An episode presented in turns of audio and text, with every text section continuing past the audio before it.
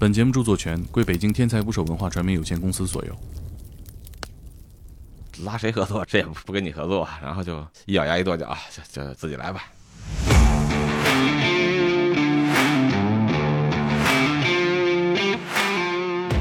女儿说说说挺好，说这个你还挺伟大。如果当医生的时候看到这个，我也不可能去执行。这些植物人能做梦吗？植物人能不能意识到自己还活着？这个流泪啊，这些反应啊，给家人带来的更更多痛苦，更多牵挂。经过深思熟虑，决定是否结束自己的生命，起码是一个道德伦理法律的底线，可能也也是咱们社会文明进步的一种表现。就这个心里很遗憾，你认为是自个儿在你的手下，父母可能离开的，只在医院住了到六天，花了二十六万，看到这个植物人真的就是没有。没有什么去处，七个护士伺候他一年零一个月，然后才有第二个病人。他他他想租这房，给他送钱去他都不要，我再双倍赔您定金。听植物人托养中心院长说，活在当下格外有分量。他们离世的时候，家属其实不会像在医院一样悲痛欲绝。那像咱们医院年龄最小的是十岁，在我们这只只住了二十天就去世了，一年得见多少次幺二零？总共有一百三十多个病人，一百三十多个去世的，唯一的且永远存在的一个值班大夫。咱们这儿呢，永远在这开着，你可能就不会有这这这顾虑。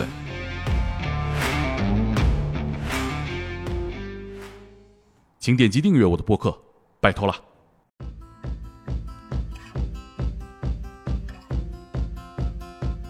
打捞最带劲的职业故事，这里是天才职业，我是猛哥，我是克林。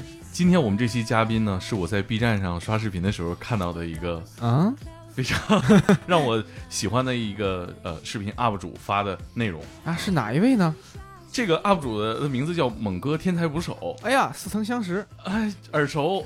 他去拍摄了一家植物人托养中心，和这个植物人托养中心的院长啊聊了聊他的工作和他的工作现场啊。哦，这个视频里展现了呃我们可能一直不曾关注到的植物人是的生活状态是什么样的，以及。算是大陆唯一一家植物人托养中心，目前的状态怎么样？嗯，这个 UP 主真是不错。哎呀，这是宝藏 UP 呀！对，没关注的大家就是在小破站搜索“猛哥天才捕手”，关注一下，可以看到这期视频。是。那么这期视频播出之后呢，也就几天吧。啊，五十万的播放，嗯，上千条的留言，对，上千条的弹幕，是，大家讨论非常热烈，甚至还在缓慢增长中。哎，所以我们今天呢，请到这期视频的呃主人公，嗯。植物人托养中心的向大夫来到我们天才捕手 FM，一起聊一聊他的这个职业，他可以说是大陆独一份呗。对，那我们欢迎向大夫。呃，天才捕手的朋友们，大家好，我是向大夫，向九大向大夫，是植物人托养中心的向大夫。我这突然想起来，您这名字向九大，这个九大是。跟那个第九次人民代表大会有关系吗？中共九大啊，那那是那是那是，但是我们我们家排排行就是像九字了。其实，在在在几几个辈子几辈以前就被排好这名了，但是也赶上了那个第九次人民代表大会哦，还还真是多少有点缘分啊。对对，那您名字的“大”这这这个字，当时是取的什么意义啊？这不知道，我没没怎么，因为感觉您做了个大事。嗯，这个事儿好，谢谢。这个事儿咱们以往没见过。对。这期视频您肯定也是看了哈，啊看呃看了看了，有没有什么印象深刻的回复？就是那些个我觉得溢溢美之词呀，我觉得倒是没什么。当时做这件事儿的时候没想那么多啊，就就想把这个啊这些人应该应该应该托养一下。嗯，家人看这个视频了吗？有没有什么反馈？嗯，家人，我我当时这个看到这视频之后，我我我只是转给我女儿看了啊，然后我父母也年龄大，我也没没让没让他们看。女儿有什么指导性意见没有？啊，女儿说说说挺好，说这个你还挺伟大。哎呀，不容易啊！哎，我从从一个女儿嘴里听见这个话，这俩字儿不太容易，感觉。对啊，的确的确，以前真的没说过，从来没说过，那那是第一次。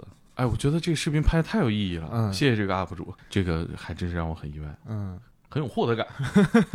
我其实对很多弹幕印象深刻啊，我们总结了一些大家反响很高的评论和弹幕，其中一条就是不明白植物人真的想活着吗？如何知道他们的意愿呢？啊啊，是这样啊，因为植物人呢，他有一个特特点啊，你比如他都是突发的，你说心脏骤停，你跑着步，小年轻小伙子，我这有吗？啊，他突然心脏骤停了，你这你也不知道他的心态到底是什么，但咱们只能是用一些个咱们其他人的心态、家人的心态去了理解他，那肯定谁都愿意活着嘛，所以是这样的。还有一个呢，这些人呢，他他之前呢也没有这个说是叫叫做生前预嘱或者医学医学预嘱啊，啊这个意思就是说什么，我将来遇到什么什么情况，我要不抢救了，或者我不插管了，不什么的。但是咱们用用其他人的想法来说呢，他肯定也想活着，对所以我觉得是。还还是得活着。啊，可是现在有这样的机制嘛？就是说，我现在留下了一份预嘱，我说有一天我到了这个植物人状态，没有意识了，请帮我把管拔掉。现在只能说这这个生前预嘱这这种形式呢，是在推进之中。有个罗点点，他有一个有个生前预嘱的这个这个协会在推这件事儿。据我了解范围之内，还没上升到这种说能够完全实实施的这种状态。所以现实中肯定还是得以家属的意愿为指导。对对，我觉得肯定是这样。嗯，嗯，就家属说救，但这个所谓的立的遗嘱，其实到医医生那儿，医生肯定还是以家属为准哈。应该是，至少我哦如果当医生的时候，呃，我如果看到这个，我也不可能去执行，还还是听家属的。嗯，还有很多的弹幕提到说，这些植物人呃能做梦吗？植物人能不能意识到自己还活着？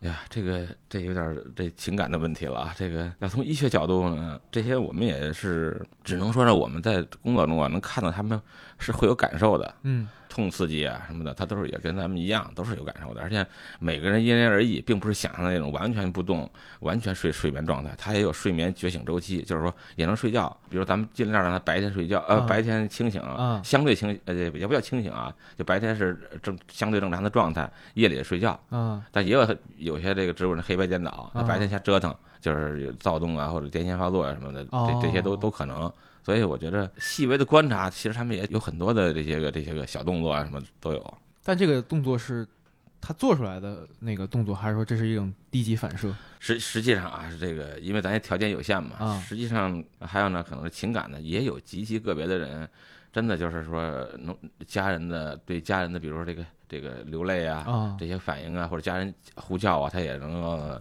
有一定的反应，都都都是有可能的。我觉得这但是呢，我们只是在工作中不太强化这件事儿。可能我觉得这这些强化之后呢，可能给家人带来的更更多痛苦，更多牵挂。说白了也更心疼嘛。对，这涉及到另一个很大家很关心的话题，嗯呃，其实咱们私底下聊过，但是那个视频里面好像没提到，就是说这些植物人至少在您呃经历范围内的，他们有醒过来的吗？如果从医学的角度来判断啊，他们应该有醒来的这个可能和已经有醒有醒来的这种表现是是有的。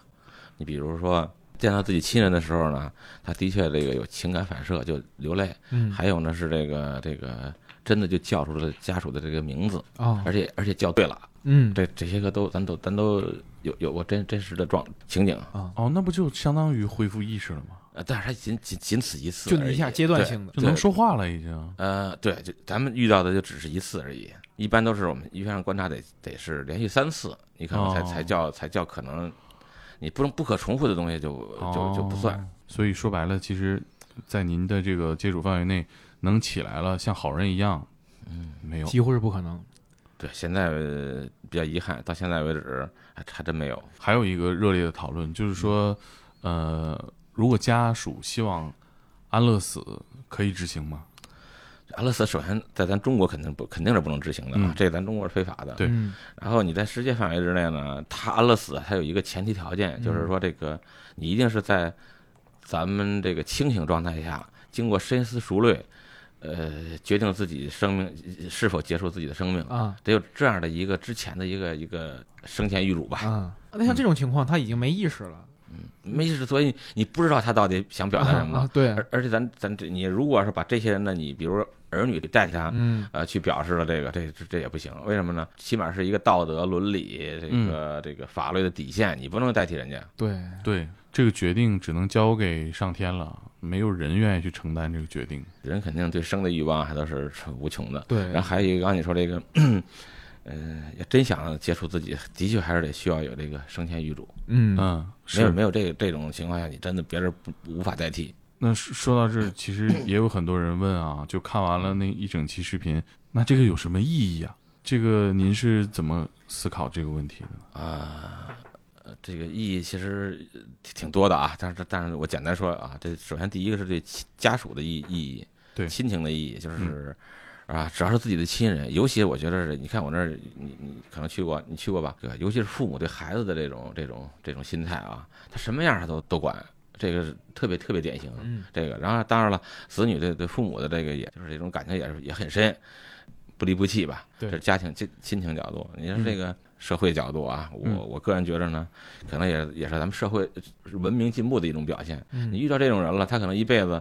他可能也做过很多革命工作嘛，然后你这个到这到这种状态了，也应该给他一个比较良好的这个终结，怎么怎么怎么走走完这个人生？嗯，我觉得还是应该，哎，起码不能让他们很明显的这个家属或者是亲朋好友有有什么遗憾。我理解很多人问说有没有意义，就是针对社会意义这个层面，因为大家也都知道，在自己家里面没有什么有没有意义，这个有没有这个条件。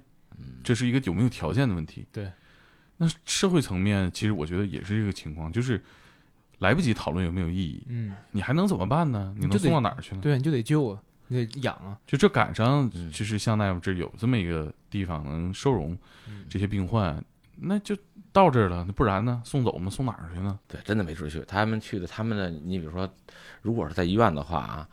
会遇到两个问题，一是这个他可能就是这些钱他也花不起了，对，因为因为你报销啊什么的，你延续生命的时候也不能这些，可能也不会给你花更多的钱。是，过去的去处呢，可能就是只能回家，回家就遇到面面临的难题就是说，你你你虽然是你是亲儿子亲闺女，但是你可能那个对这些护理不专业，嗯嗯，呃，可能你你最终你会心里很这个心里很遗憾，你认为是自个儿在你的手下，你的。父母可能离开的，所以他这个一辈子可能觉得都不太舒服。是你没有办法，ICU 差不多，嗯，不管是大城市小城市吧，一天万八千块钱，甚甚至更多啊，十天就是十万块钱，三十天就是三十万。像您了解到的，呃，最多的大概在 ICU 花过多少钱？ICU 里上百万，上上百万，现在有统计的这数字啊，说第植物人第一年的这个费用就是五十到一百万，这平均费用就这么多。然后呢，这个当然了，这些个还不包括这个刚才我说请护工啊，或者或者这个这个这个吃喝拉撒这这些钱都不算的情况下，就是在单纯医院就这么这么多。然后我是亲身经历的，我这有，其实只在医院住了到六天，花了二十六万。然后那家庭可能就是对一个农村的家庭，对普通的家庭来说呢，就已经坚持不了了。嗯，掏干家底儿了。对他没还没到那种，你术后第一天就转我那儿去了，上我那儿去了就。啊，反正就是呃，大概热门的评论啊，我们就说这么多。嗯嗯嗯。但是大家也通过这些问题，基本上能反映出来，嗯，大家对植物人生存状态的一些好奇，嗯，呃，一些关注的点，呃，就是这样一个充满了绝望。和让人难受的那么一个工作，向大夫做了好多年了，大概做了多少年了？呃，现在是第六年，六六年了吧？嗯，那我们今天就跟向大夫一起聊一聊这件事情是怎么完成的，嗯，然后以及这中间有哪些见闻和故事。我记得您提到过，之前您是一个外科医生，神经外科医生。神经外科一般就是有什么在更直观的病，说是神经外科的。那实际咱还回到咱那话题啊，神经外科医生呢，可能接触这植物人呢，比比别的科要多啊。比如说这植物人在医院来说呢，可能就会老年科、急诊科、呃神经内科、神经外科，其他的心内科呀，都都可能接触。其实哪科室，如果有有些个中末期的病人呢，最后也可能到呃植物人状态都可能。嗯，为什么植物人会到会跟神经外科有比较密切的接触？呃，最简单的，比如神经外科疾病，就最最常见的，咱这现在就有，就是脑干出血。脑干脑干是一个特特殊的地部位啊，可能非常严重。然后最后最终的结局就是就是植物人。然后还有呢，比如说咱们都知道车祸外伤，就伤到脑子这种，其实它也是仍然是脑跟脑子相关，他们也变成植物人了。还有一些个，比如说叫缺血缺氧性脑病，这些个比如一氧化碳中毒，或者是包括咱们心心脏骤停这种，咱们心肺复苏之后。他可能在几分钟之内没没没醒过来，他也脑子脑子也缺血缺氧，然后也是也就到植物人状态了。我们呢更多的是接触的是脑外伤和脑血管脑的疾病，嗯，这些呢成为植物人的可能性要相对比别的科要多一些啊。所以您就是比可能其他科室的大夫更了解植物人的情况，对，相对吧。但是也是也，但是我们也当初这当我们当神经外科大夫也是一到植物人状态就结束了，就不再。植物人植物人什么样是以后怎么样就不再管他了就。嗯啊，那您怎么后来就管起来了？一是有可有有自己的这亲朋好友成为植纹状态了，哦你就是你你没办法，你也你人叫你叫你去看吧，你也得去看。是亲属还是朋友啊？朋友有朋友朋友的家人对朋友的家人成为这这种状态了，你后续你得管，呃，人相信你是医生嘛，是在您科室看的病吗？啊是在是在我们科室看的病，这是第一印象，就开始有了这个对植物人有一些初步了解，嗯，然后也看，当然你想看人家，你得看看书啊，看看这些个我们医学相关的内容，了解。然后最后啊，从业这么长时间以后呢，我在医院二十六年，然后可能会这这个随着这个这个年龄增长呢，可能会会想对未来想想做点什么啊。嗯然后就因为我们只能做跟医学相关的事儿，呃所以这个看到这个植物人真的就是没有没有什么去处，然后做做这件事儿了。就想当时想是嗯辞职来创业，啊，也没有，当时是想想想跟一些个人合作，想想想做点事儿，然后拉谁合作谁谁也不不不跟你合作，然后就一咬牙一跺脚，就就就自己来吧。感觉这个也不是个买卖，也也不挣钱，感觉很难周转呐。这个嗯，当时其实没想那么多啊，就是真的，因为因为我们当大夫的不可能会做生意，所以就是就想着就是这这些人，就是你肯定肯定会有人有需求，嗯只只想这个了。哦，那你就没琢磨盈利的事儿。现在也琢磨不了，实际上现在没没没没往那儿想，只是现在觉得呢，能够咱咱这事儿咱这件事儿能做下去，我觉着，呃，没没想真的没想盈利的事儿。可是您没想，您得说服家人吧？家人，您您之前比如正经正经医院大夫，还算是挺光鲜一职业，你说辞就辞了，弄一个大家可能也想不通他这个怎么。其实也不是说辞就辞的啊，在这个做这件事之前，我调研了一年的啊一是比如说找房子呀，嗯。或者我也是跟那些个呃到底的这些人试试到底有没有去处，嗯。呃呃，医院里头就是我我只能了解我自己的医院嘛，其他的医院也看看，然后那个养老院也看看，然后有些家庭我也走访一下，都看看，的确是真的没有没没人去做，然后才嗯。才做的，然后。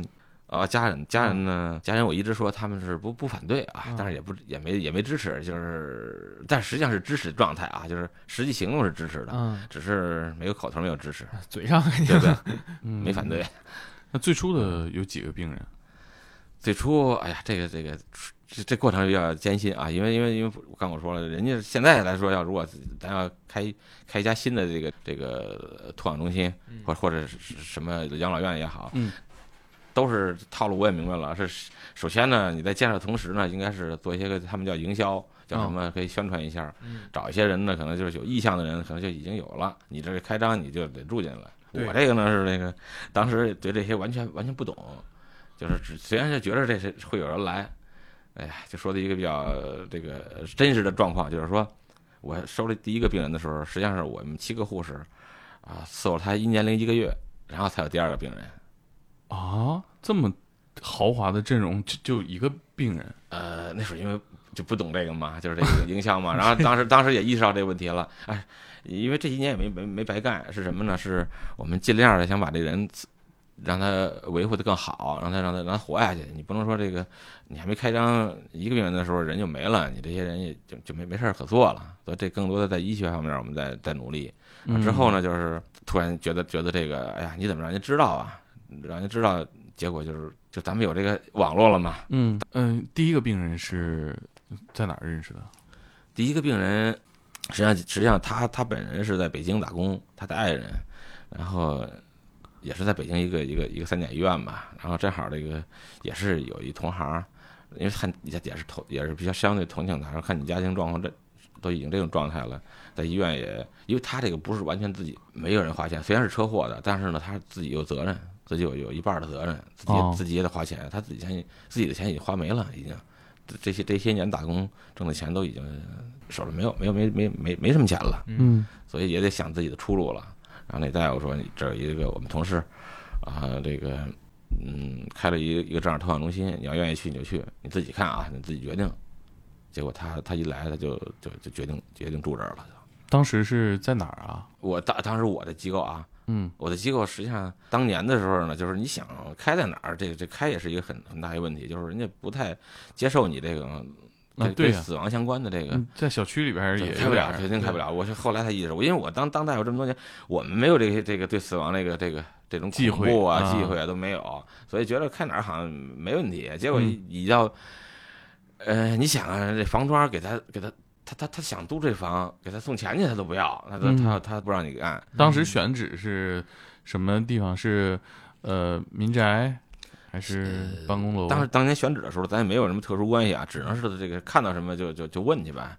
可能有的是单位，有的是个人，个人为主。当时也没想开开很大嘛，就开一个几百平米的就可以了。甚至一些个公寓或者是这个别墅，我们都想都想都想。别墅挺合适。对对对，选的选的北七家一个一个别墅就是昌平，人昌平对，嗯，人车分流啊。这这会儿已经都已经是很长时间了，就是这个。在在一二三四环找不到的时候，找不到一二三四五环里找不到的时候，才到那边去。然后人车分流，别墅特别好，嗯，然后也也最后房东知道你干这事儿，因为我都是直说啊，你怎么不会？我不会这个啊，会怎么跟他说呀？我就说这个我们我们刚开始开始跟他说的时候，他愿意。我说我就是一个医生，我想那个在你用你家的房子，可能做跟医疗相关的，哎，来吧，没问题。医疗就是，嗯，人不得合计卖医疗器材啊？呃，对他也没说太详细。后来我说我我要买买床了，给你们家这个，就是他什么人呢？我说都是这些个植物状态的人，然后就开始不愿意了啊。怎么表现的？会怎么说呢？说把你的这个房子的这个你交的押金，不是叫什么金？那叫定金，定金，定金，定金赔您，我再双倍赔您定金。哎，我说那算了，别别啊，就就从这儿开始。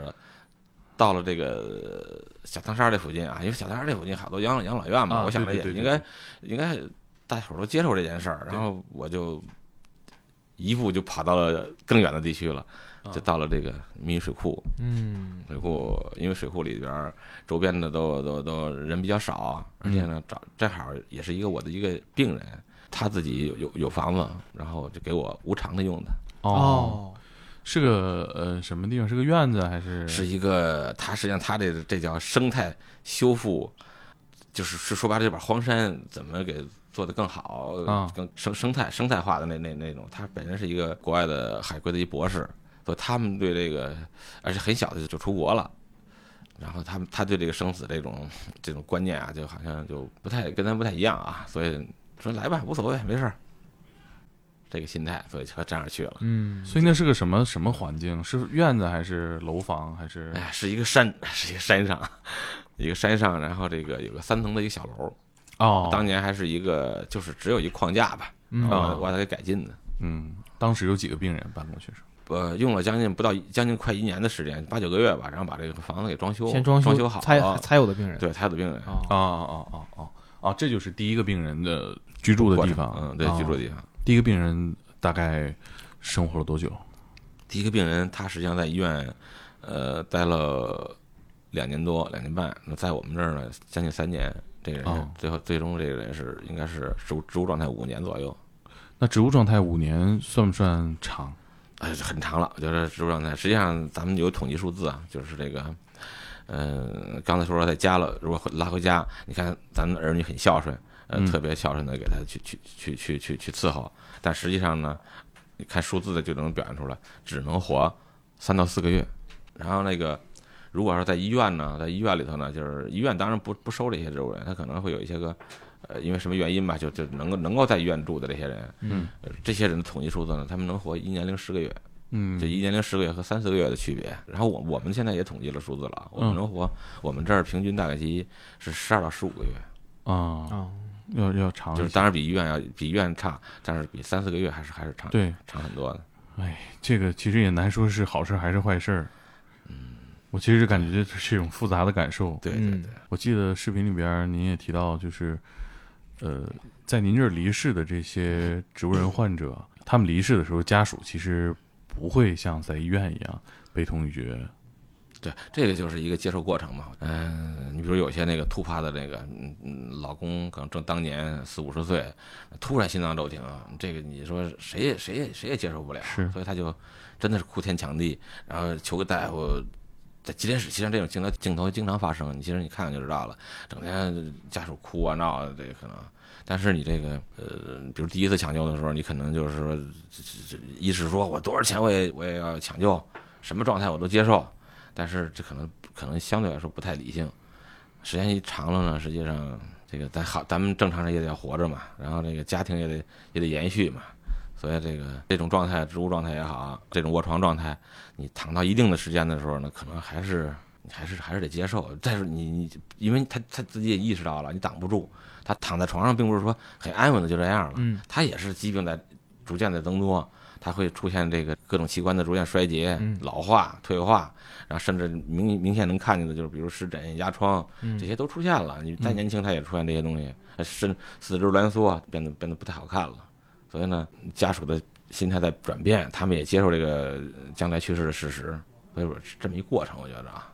呃，像您第一个病人他离世的时候，当时他走的时候已经有多少病人了？啊，他走那会儿，他走那个那会儿正好是从我们从山从我们那个原第一个地址搬到第二个地址那会儿，那会儿他走的那会儿是人最多，在在那个第一个地址最多啊，那会儿十十六个病人那会儿。嗯，是搬到现在这个地儿吗？对，搬到这个地方是十三个，那那因为有去世三个之后搬过来的，就是他那个人走的时候是是当当年是十六个。像这种情况，十几个植物人怎么搬啊？嗯，当年还是因为我也是觉得没办法，也求助于这个各种机构吧。然后最最终呢是北京幺二零，就是北京急救中心，他们协助我们我们搬的出了几辆车，然后呢出的专业人员，呃，转运过程非常还是满意。呃，起码是从他转运过来到这边还很很久吧，反正没有没有因为转运造成的这种这种伤害没有。哦，是每个幺二零车里面放两个病人。对，放一个轻的，好的可以放两个，然后基本上都是呃，应该是一对一个过来的为主啊，一个车放一个，对，那可能两三趟就完事儿了，对，十十十十三个呢，也不少趟了，好好几趟了，他们出了四辆车吧，好像是，哦哦哦，那这边的床位也包括一些器材都是新买的，对对，到这边来肯定，因为那个你不可能那边器材用，对，你只能是新买，这边呃位置都弄好了，你才能才能才能转过来。嗯，所以等于等于说是一个幺二零车运送一个病人，在这边再接接好了，呃，放到床上安顿好了，嗯嗯，再出车再去拉另一波。是的，是的，是的。那您当时是在哪边？哎，当时当时两边都跑，当时我，您跟幺二零车还是自己开车？我自己开车，我没跟着，我是从这边跟着过来，先跑过来，这边放好了我再回去。那天。你想十，你想十三个嘛，就来回来回来回折腾嘛。嗯，那两边护工、护士，两边护士，我们两两边这距离是三十五公里，两个地。哎呦我天，三十五公里，相当远了。对呀，太远了。水库到您现在位置有那么远吗？有有有，三十五公里。当时有多少个护士？当时护士应该有有有十个左右吧，差不多也就。也是分两头，对，两头，一边照顾一一。对对，我们分成两拨人。啊，对对对，最后就反正越那边越来越少，逐渐逐渐过来的。当时是动用几辆车，除了救护车以外，救护车说我呃，我们自己那会儿啊，实际上我发动的同学来的，我感觉就得 应该有视频能记录下来吧，但是现在我也没没看，当时也有一个人给记录下来了，就是那个，哎呀，同学的车有有有几个同学吧，这嗯。就运送一些当当年那会儿那个对当年那会儿的那些植物人家属呢，更多的都是实际上家属都没在，嗯，在家属更多都没在。当年都通知他们了，也有有好多就就一两个家属能够在在场的，剩下都没在场，多担心呢。对，因为因为那个正常来说，家属肯定不放心。对对对，是 哪有 植物人搬家的？这多多多危险！对对对，想起来真是挺挺万幸没出事儿。啊，对对对，当时几点开始搬家？应该从上午开始，应该完全结束到下午晚上五六点吧。嗯，一整天啊。对，呃，什么季节？好像就现在这种季节，天就是秋天吧，差不多。再晚就冷了。对，对，就是为了啊，其实已经冷了，想起来比他应该晚一点啊。啊，这个说错了啊，应该应该是已经冷冷的时候，刚刚开始冷的时候了，应该比应该比较冷的时候了，因为想着就是这个让他们过年在这这边过。嗯，深冬了就搬不了了。对对，搬不了了，搬不了了。动一下就受不了，那时候赶紧的装修，然后那个呃迅速的装修嘛，然后这个在让他们那当年的那年是在这边过的。嗯，植物人中心过年有什么节目？有什么特别的仪式吗？也也没有吧，就跟咱其实时间长了也跟咱们单位一样，当医务工作者的上班呢，还是跟平时一样，该怎么上怎么上，只能是把那些个堵着一下不回家的人，在能够休息的人，就也就吃顿团圆饭呗。这是所有的托养中心的工作人员。对，然后给他们，呃，给病人呢，就是仪式上表示一下，就是这个啊，吃团圆饭了，放点这个过年的歌曲，啊，也把饺子也端那儿去了，就是。饺子也吃不了，因为他们得吃流食嘛。对对对，就是一个一个形式的，然后就是有时候给给家属发个照片看看啊，过年了。那会把饺子打成流食喂？那不必了吧？啊，那那那 倒是没有啊，没有，有一点。包括有时候我们给他们有个别的那个植物人过生日，其实也就是摆个蛋糕啊，就是啊，就这种形式形式让让他们看着，可能可能对家属可能有有点安慰吧。嗯，是。当时大年三十的时候，医院有人吗？就托养中心啊？就咱们这个，咱们永远这个上班的人，该上班的上班啊，白班夜班该怎么上怎么上。只能说呢，我们会分成三拨人，三班倒。呃呃，对，三班倒，只能是那一波那波人呢，可能会会可以休息。赶上了三十，就谁值班就值班。对对。多少人值班？现在的话，我们每个每个区四个区，每个有四个人值班，四十六个人，四四四四一十六个人值班。嗯，您是在吗？呃，在在在，一直都在。那这几个春节您都在啊？哎，都在都在，肯定的。那您家里边三十怎么办？嗯，哎呀，三十是这么过的啊。一般我是晚上六点，其实跟平时一样，平时也这么这么做的，就是晚上六点回家，晚上九点到十点回来哦。所以这个等于是都在这儿过的。然后那个你家那天也是嘛？那天可能回来更早一点，也什么春节晚会稍微看看一点，然后就回来了啊。跟平时一样，没没没什么变化，相当于。您是处于这个医院唯一的且永远存在的一个值班大夫，呃，现在是，但是现在我们的护士长啊，有还有其他的大夫、其他的医医护人员嘛，都可以都可以代替我这位置了，要不要不我也出出不来嘛。嗯，也是也是，要不然，其实今天我们约来我们公司唠嗑，嗯，向大夫也提到说，有什么意外我可能来不了哈。这个意外其实指的就是植物人的状态不行了。不可预知，是。那大概呃会有什么？提前多长时间会有一个一个一个征兆，说这个人可能不行了？呃，其实你像咱这次来啊，实际上就昨天夜里就有一去世了。哦，昨天夜里就去世了。他是他是他他平时状态还相对可以，但是最近这几天呢就不太好。他这种突然就去世呢，他就就是有时候你你没没有没有什么预测，就。就呼吸心跳就特别特别不好了，也也没什么办法。呃，当然了，提前就是这个还是知道的，因为他本本身是他的家人本身是咱们市市区里的人，然后赶紧给他通知。正好他到也到到我们那儿的时候呢，和其实和幺二零同时到到的我们这个到的我们机构，嗯，也就是说就是说他已经到的时候人已经去世了，已经，嗯，就就没来得及看最后一眼。啊，等于说看有些指标不太好了，对，就是看这些生命指征吧，只要是不太好，我就跟家属通知。有的时候，当然这个判断真正判断最后死亡的时候，有时候医学也医生也很难判断有多长时间。对，尽量咱们就是让家属看到最后一眼。我我是这么想的啊，当然有时候达不到，家属也其实现在我跟他医院的那种状态也不太一样，也他们有时候也这这个也不太就是没有那么那么那么追求这事儿。嗯。就是也看开了，其实对对，应该是幺二零过来的意义是不是需要开个死亡证明？对，幺二零到咱们这儿来，因为咱们现在所有的这个北京地区吧，其他地区我不知道啊。就是这个死亡的时候呢，你只能是呃二甲、三甲医院开开证明，以及幺二零开证明，急救中心开证明。所以咱们正好把幺二零急救医生来，他们做心电图证明死亡。嗯，那密云这片幺二零是不是到您这儿？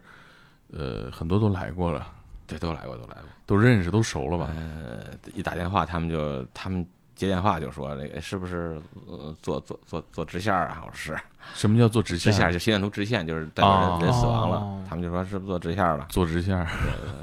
啊，就一年得见多少次幺二零？啊，这没好好统计啊。实际上，我们你想，这这几年前几年，实际上就可以说。就很少的去世嘛，因为人少嘛。嗯，最近那那天，呃，稍微一统计，有好像有一百三十多个了，一百甚至一百三十多个了吧，肯定是。总共有一百三十多个病人一百三十多个去世的啊！哦啊，就这就这就这几年，这搬到这边就人多了，增增多了就。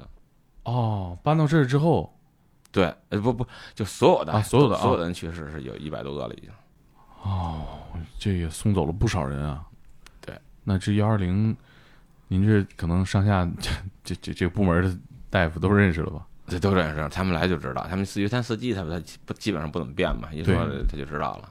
嗯，包括殡仪馆的人，他们也都都是我们有一个摆定一固定位置在哪儿，他们来了车自己就就停那儿去了就。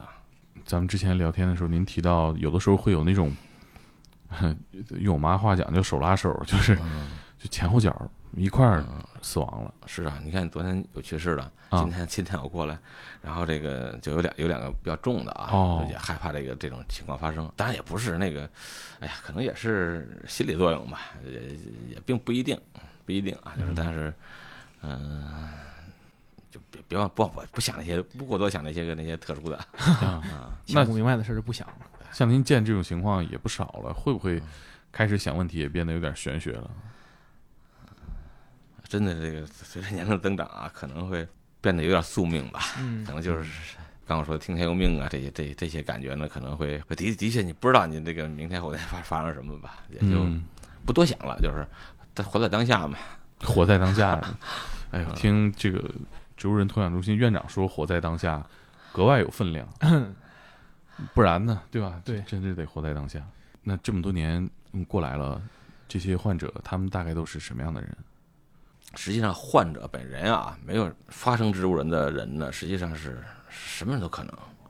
你比如说年龄大、年龄小也也可能，当然以是年龄年长的为主，嗯以老年人为主，因为他已经是这人人的身体状况到这种地步了，他可能脑血管病啊什么这些病这些疾病发生的更多，嗯所以只能说是老年人为主，但是不同年龄段的人都有，而且不同不同的职业都有，并不是说你这个你是教师，你是警察，你可能发生的少没有，就什么样的人都可以，你是当官的，啊你是老百姓都有，所以这个也没没当然也没没真正的去统计啊，就我们感觉是是是什么样的都可以。那像咱们医院年龄最小的是多大？最小的，我可能最近要接受一个十十岁左右的吧，十岁现在要要接收一个啊，对，这孩子怎么了？也是也是植物状态。他是怎么到这一步的？应该有两个选择啊，都其实都年龄都差不多，有一个是车祸外伤的，有一个是脑血管疾病的，嗯也是脑血管病突然突然发病的，这么小也有会脑血管病发病啊？也有也有都有都有。这刚我说了，不同年龄段都有。哦，最小的我们知道一个，也也当然没到我们机构啊，嗯曾经想到我们机构的是两岁，啊，车祸也是车祸，哎呦，两岁出的车祸。真的这个挺这个，哎呀，他是在哪儿了解到您这儿，知道您能办这事儿？也也是从网上，但是我不知道他他从哪网上怎么看到的。嗯，现像咱们院，你看您说在网上看到，咱们院的信息除了那种媒体报道，从哪儿一般可以看到？就他们是怎么知道的？那些大部分病人是医院介绍吗？我真的是感谢媒体，嗯也跟跟那个大猛我说过啊，感特别感谢媒体，因为是主要是从去年大概应该是去年年初的时候，嗯有媒体这个报报道我这件事儿，然后这个这个媒体来了之后，下一个媒体看到他的报道，可能被他那个感动了，又又来。嗯对，所以我这件事儿呢，实际上都是我觉得都是咱们老百姓逐渐传播的啊。嗯嗯，当然了，也带来了这些个这这些病人多，嗯这病人病人增多了呢，我其实也把我也烦恼了，就是我没有地方再去去去收这些地方了。哦，其实从去年十月份了，呃应该九月份左右，我就收满了四十张病床，到现在也也也是这些，也是也是也是四十张床，我嗯没法增加，增加了三十张了，还没装修完。为什么没装修完呢？可能还是因为，钱还得是因为这个这个疫疫情和钱，疫情怎么嗯找找不着工人吗？还是呃也也有关系吧，他们也也也。就就反正这这些这些原因吧，也不太好推进。就是怎么着，你也就是有有有限的力量，也就顶多就七十张床嘛，就是就就这么多。是然后这些人呢，就是真的是，哎，我形容一个俩字儿海量存在，海量对，太太多了。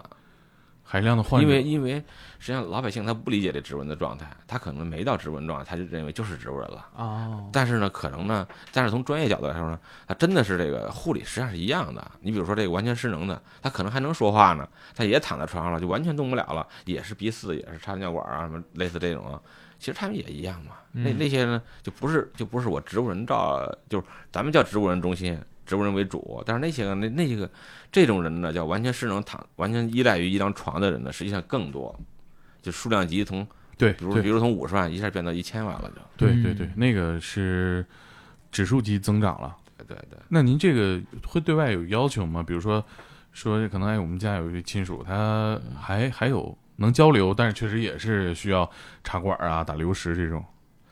呃，实际上我前几天就收了一个，他就他实际上他他。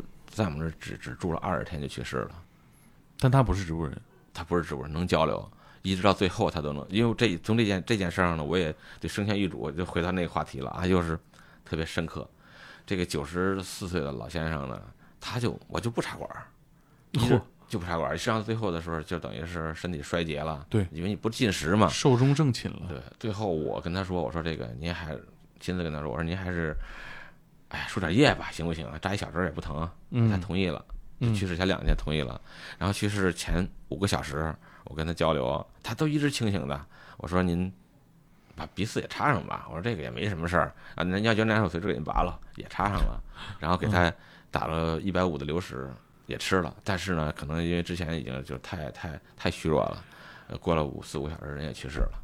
嗯，呃，但是我觉得呢，跟家属交流呢，他们也挺那什么的，至少让我父亲。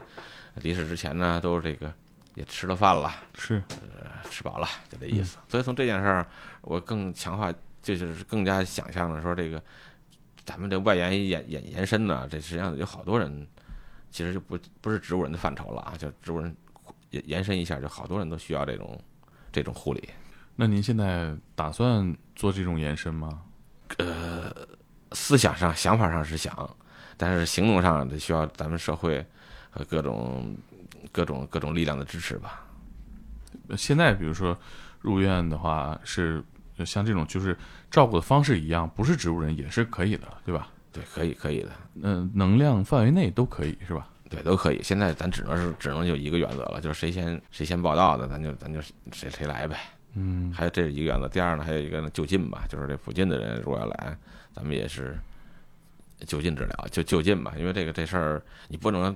在永远的说，是延伸到很远处，人家当然也也有啊，就是就最近嘛，有两个就是比如从深圳来的啊，这这也太远了。深圳的植物植物人那种患者怎么来啊？坐呃三种方式，一个是救护车，一个是高铁，嗯，一个是这个飞机，但基本上还是还是选择救救救护车的方式，就开过来，开过来，开二十四小时以上。那这个费用大概得多少钱？费用，我好像了解的这个，好像第一个那个应该是，应该是将近两万块钱左右，就是来回的。对，还不是那个，这个当然费用他们之间还商量之后啊，可能可能太远嘛，就两万两万左右。嗯，差不多，跟我跟我预期差不多，因为人肯定空车回去嘛。对对是，就还不像你说，嗯，营运车辆还能拉个活儿，嗯，这肯定是空车回去。没错。嗯嗯，说到费用这个。还有很多很多的弹幕提到说，您这一个月收费七千五百块钱，很低啊。说因为可能在 ICU 一天就得花七千五百块钱哈。有有人说说，哎，这这个价基本就是做慈善、做公益。但我知道您不是这么想的，对吧？嗯。啊，这个钱呢来源其实很简单，就是。我刚做这件事儿的时候呢，我们医院的护工每天是二百五，二百五乘以 乘以三十，这个话说的，就将近二二百到三百之间吧，差不多。取了一个取了一个平平均值，二百五十块钱乘以三十就是七千五。嗯，我就想让家属自己选择，你是愿意让护工伺候，你还是愿意在我们这个机构？因为护工有时候他有一个特特殊特殊特殊性啊，比如他有事儿了、有忙了什么得走，咱们这儿呢永远在这开着。你可能就不会有这这这顾虑，但你这么算账的话，那器材啊、房租什么这些钱，这不没算吗？运营成本都没 没算进去。当时也没，当时想着更多的可能会有一些个额外的扶持吧。有捐款吗？逐渐的有小捐款有，大捐款没有。但是呢，我觉得是既然有这个苗头了呢，我觉得是这样。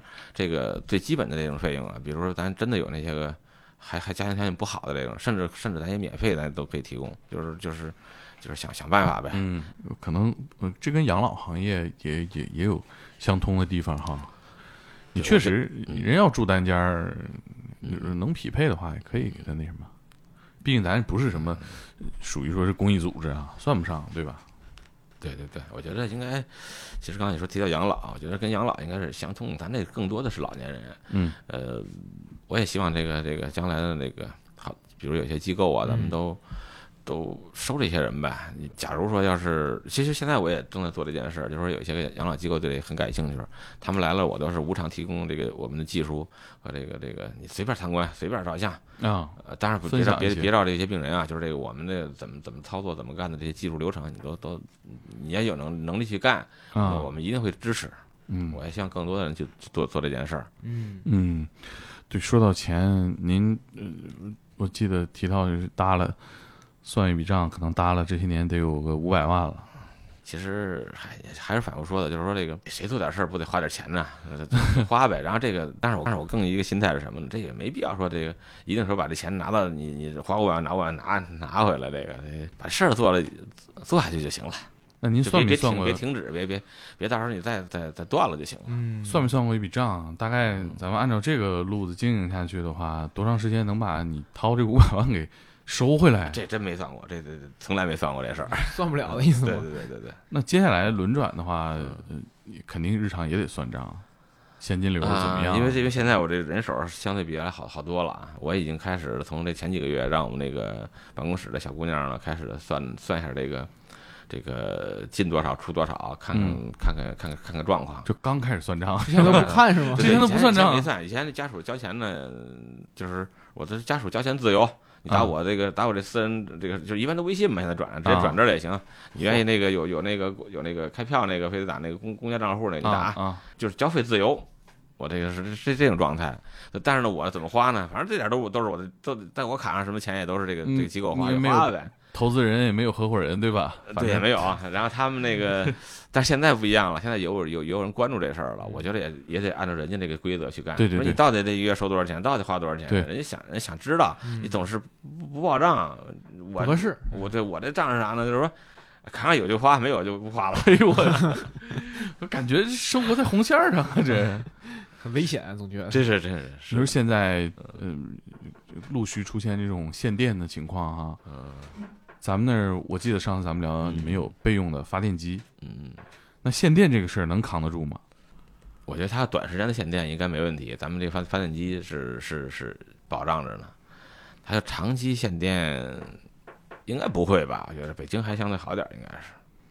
嗯，我看也有一些地方说是要限电的，北京的一些区域。那这个我就得找找找这个当地咱们这个也得问问。对，从你说这话，我想起想起另外一个问题啊，就是说。将来还是真的想什么招儿的，想什么办法吧。就是这个，因为现在也有这技术，也已经基本上实现了，就是自己自己生产电。就是现在人手越来越多，人才培养的越来越多。那您现在主要考虑的事儿是什么呀？就是我还是想考虑这个咱们这个这个机构的未来的发展，就是如何这个让更多的这个植物人以及完全失能人员受益吧。我觉得这个这是咱们应该。第一考虑的，嗯，开分店，呃，不不是，开开分院，就是也不一定说咱们自己啊，就我没有那种想法，说这个，刚我开始说了，把这技术啊，这个这些个方式啊，都让人谁谁知道都可以。分享经验。当然，现在咱也也跟一个咱们都是最近这两天的进展啊，哦，跟咱们老年医学学会做一些个这方面的标准，就是说，就是什么样能开呀，呃，到什么程度啊，一些技术标准。我觉得这个标准有了，比如咱们谁能谁能开，你能开一个，你把这技术达到了，那就开呗。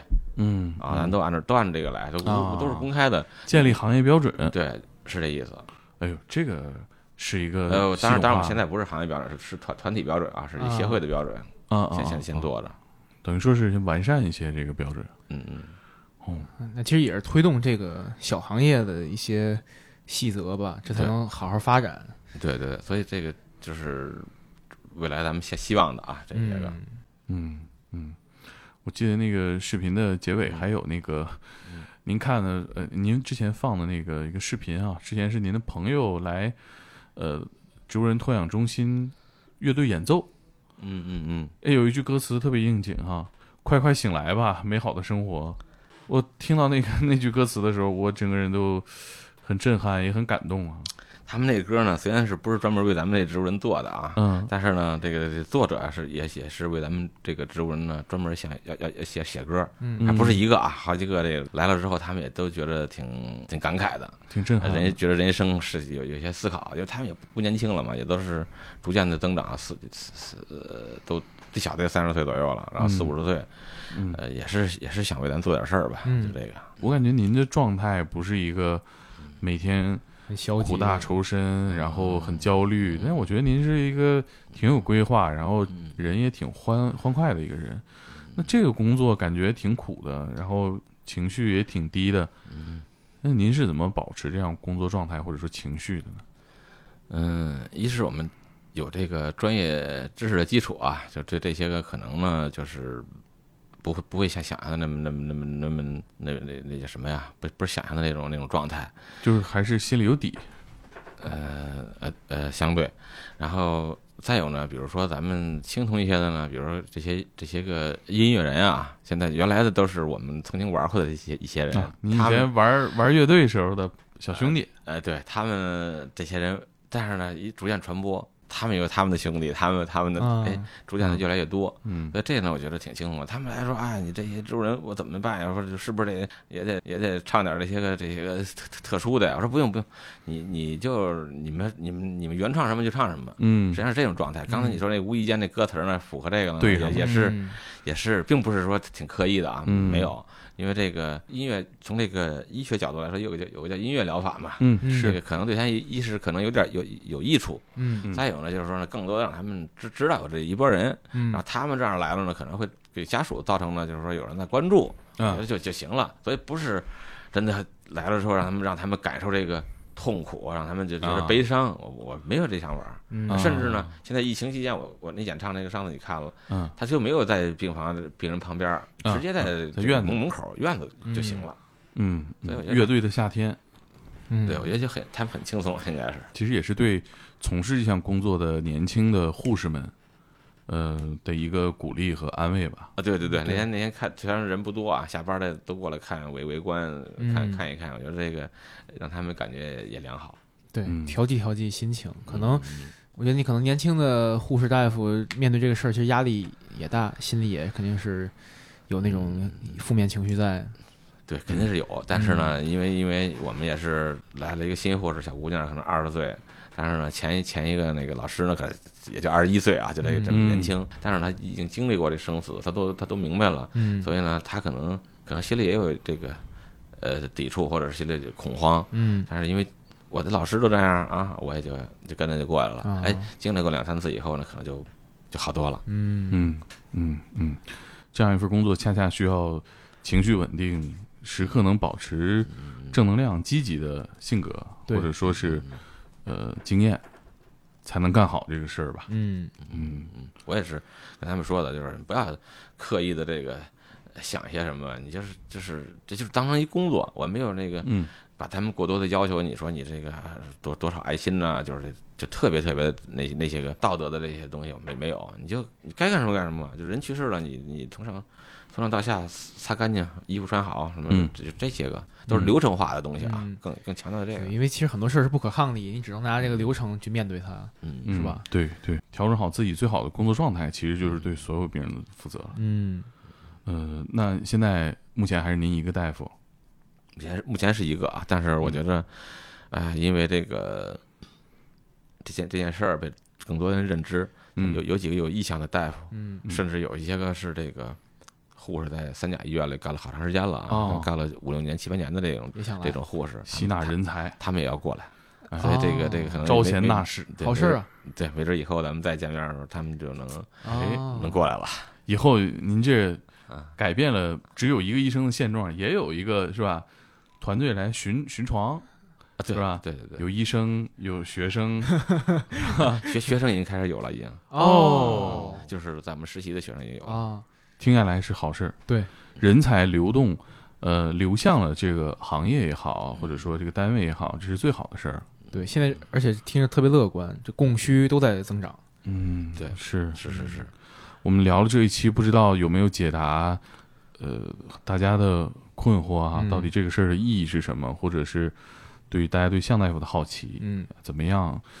嗯，但是我自己的感受就是，呃，关注这个，关注这个，呃，植物人群体哈，就是其实也是关注我们自己的健康，包括呃，我们家人朋友在有这样的需求的时候，我们有这样的知识和信息去分享。嗯，我相信很多植物人家属他得到这样的信息，也是因为可能看到了向大夫的报道，嗯，然后呢。就定向的转给自己周围需要的人，嗯，我觉得这可能是效率最高的一种传播方式哈。对，嗯，我觉得最后还是我还是应该感谢天才捕手，这个对我们这个这件事儿的这个关注，我们这个聊天和这个报道吧。我觉得经过任何渠道，如果让这些植物人家属呢知道我们，或者是呢，我当然我们现在没有能力接收啊，起码是能在促进这个这件事儿的发展。嗯，呃，以后呢。咱们有能力，能力能就是能力达到一定程度的时候呢，可以更接受更多的病人。嗯嗯，我觉得可能，哎，这是我的愿望吧。嗯，咱们首先倒是不用客气啊，但是可能会吸引全国各地的人才，呃，发现这个事业可以做，以及它的意义是什么。你说，呃，每项工作的意义是什么？可能，呃，这个工作的从业者最能有发言权。所以我们呃也是期待向大夫越来越好，对，以及你们的这样的独一无二的托养中心越来越好，对，争取早日这个这叫什么招兵买马、攻城略地，这个这好像不是那思路啊。虽然呃可能植物人患者他醒过来的几率很低，嗯，他这样的状态维持的时间长与短都不见得能改变什么，但是有这样些人关注这个。嗯，需要照顾的群体，嗯嗯，并且能关心这些植物人患者的家属，嗯，我们还是很感激的。对，他其实其实也是我想说的啊能你们这个年轻人能有这么这样的认识呢我觉得真的原也说过就感觉特欣慰嗯。那我们这期就聊到这儿嗯。谢谢向大夫谢谢。谢谢谢谢谢什么章把你带走什么章把你带走？会是突如其来的一阵风吗？火焰说或许是温暖的洋流。鲸鱼说，是他对我轻轻挥手的动作。斑驳的手印说。还是离别的短笑响起的时候，火车头顶的长烟说：